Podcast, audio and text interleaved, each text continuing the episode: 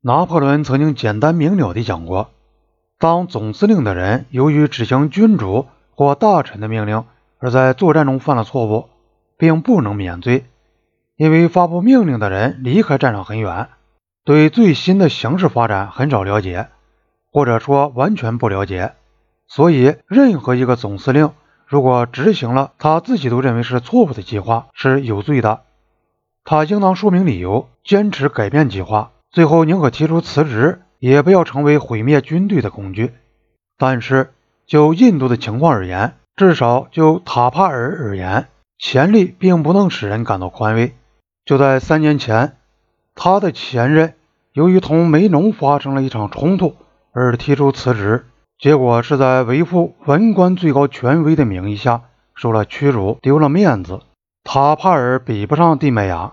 而且，即使蒂麦亚也没有胆量来对抗尼赫鲁。塔帕尔于是接受了上述命令，并把它传达给东部军区。如果说蒂麦雅在1959年辞职未成，是印度陆军无可挽回地衰落下去，走向被中国军队彻底打垮的道路的一个标志，那么塔帕尔在这时未能提出辞职，就是另一个标志。他所做关于赶走中国部队的军事行动可能引起的后果的判断，被文官当局轻率地否定后，他只有一条路可以继续反抗。在指挥系统中地位比塔帕尔低得多的达尔维准将，当时处境与塔帕尔相同，最后提出辞职来抗议。达尔维后来说得好：“辞职在一个民主体制中。”是部队长官所能采取的符合宪法规定的最后手段。这样做可以使全国的注意力集中到一个根本性的争端上去，让全国对文官当局和军事当局之间的不同的意见进行辩论。在一个民主国家里，这是对付不称职的、不择手段的或野生勃勃的政客们的唯一保证。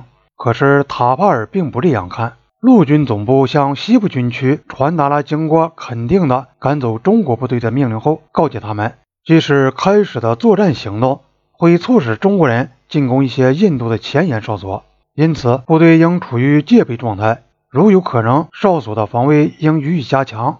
如果受到攻击，应坚持战斗。当公众的注意力以及在很大程度上政府的注意力集中到塔克拉山脊底下的事态发展上面的时候，整个九月份里，西段的局势也日趋紧张。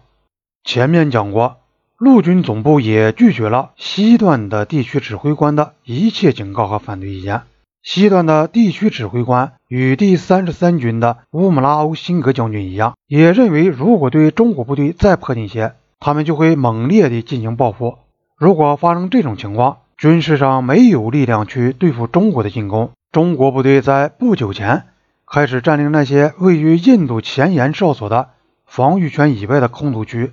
九月二十二日，陆军总部下令给西部军区说，对方这种行动今后不能再予容忍。对企图占领空投区和插到空投区与哨所之间的中国部队，应当开枪。文官们和新德里的军人们深信，中国部队是不会还击的。可以说，印度只要像镇压老百姓那样打一阵枪，就可以暴露出中国部队对前沿哨所的威胁只是虚张声势而已。然而，赶走中国部队的命令，对在前沿的印度部队，经常只有一个排的兵力，有时只有一个班来说，意味着什么？是可以想象到的。在每一个场合，他们都是在数量上多五倍至十倍。装备上好得多的中国部队的炮口下面过日子的，赶走中国部队的命令经过肯定和下达之后，上面就一再催促下面执行。于是森命令普拉沙德从达旺前往推行。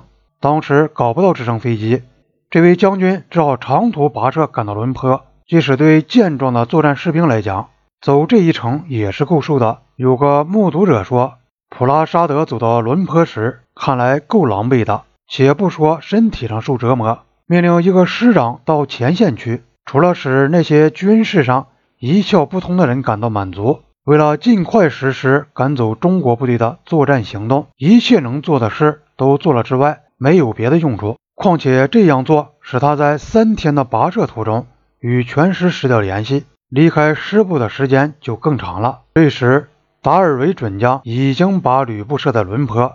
九月二十五日，普拉沙德将军也到了伦坡。森曾下令要准备一份作战行动方案。乌姆拉欧辛格把这个命令传达给普拉沙德。普拉沙德现在叫达尔维准备这个方案。普拉沙德像达尔维一样的知道，要赶走中国部队，在军事上是做不到的。